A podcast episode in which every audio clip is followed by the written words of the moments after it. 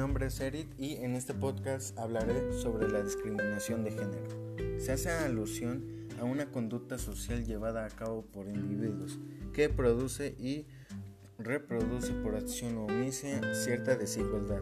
Sus orígenes en la desigualdad entre hombres y mujeres, mismas que se refleja desde la prehistoria.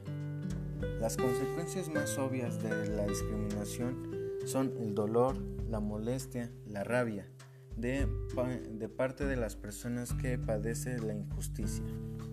Eso puede no parecer mucho, pero a la larga, en algunos casos las personas discriminadas tienden a resentirse y recordar quiénes los discriminaron, pudiendo a veces luego pasar al rol de discriminador en venganza, perpetuando así el ciclo nocivo de la discriminación. Por ello, considero que la solución para que no haya discriminación de género son realizar campañas en la escuela y zonas laborales para que se tome conciencia a las personas. En estas campañas, realizar actividades para que pueda observarse en que tenemos las mismas capacidades. Llevar a cabo una semana universitaria sobre sexualidad y diversas anualmente con el apoyo de las autoridades de la universidad.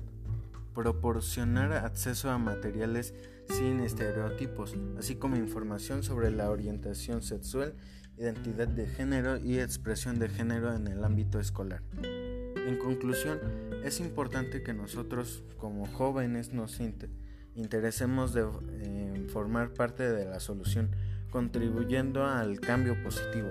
La discriminación de género de género puede llegar a, a consecuencias graves como el asesinato. Estas mismas consecuencias cada vez se encuentran más cercanas a nuestro círculo familiar. Promover estas condiciones y eliminar todos los obstáculos que limiten estos hechos, estos ejercicios de igual y no discriminación. La discriminación de género puede solucionarse simplemente llevar, a cabo la participación de nuestros valores y respetando la igualdad entre hombres y mujeres. En fin, este ha sido el fin de mi podcast. Hasta la próxima.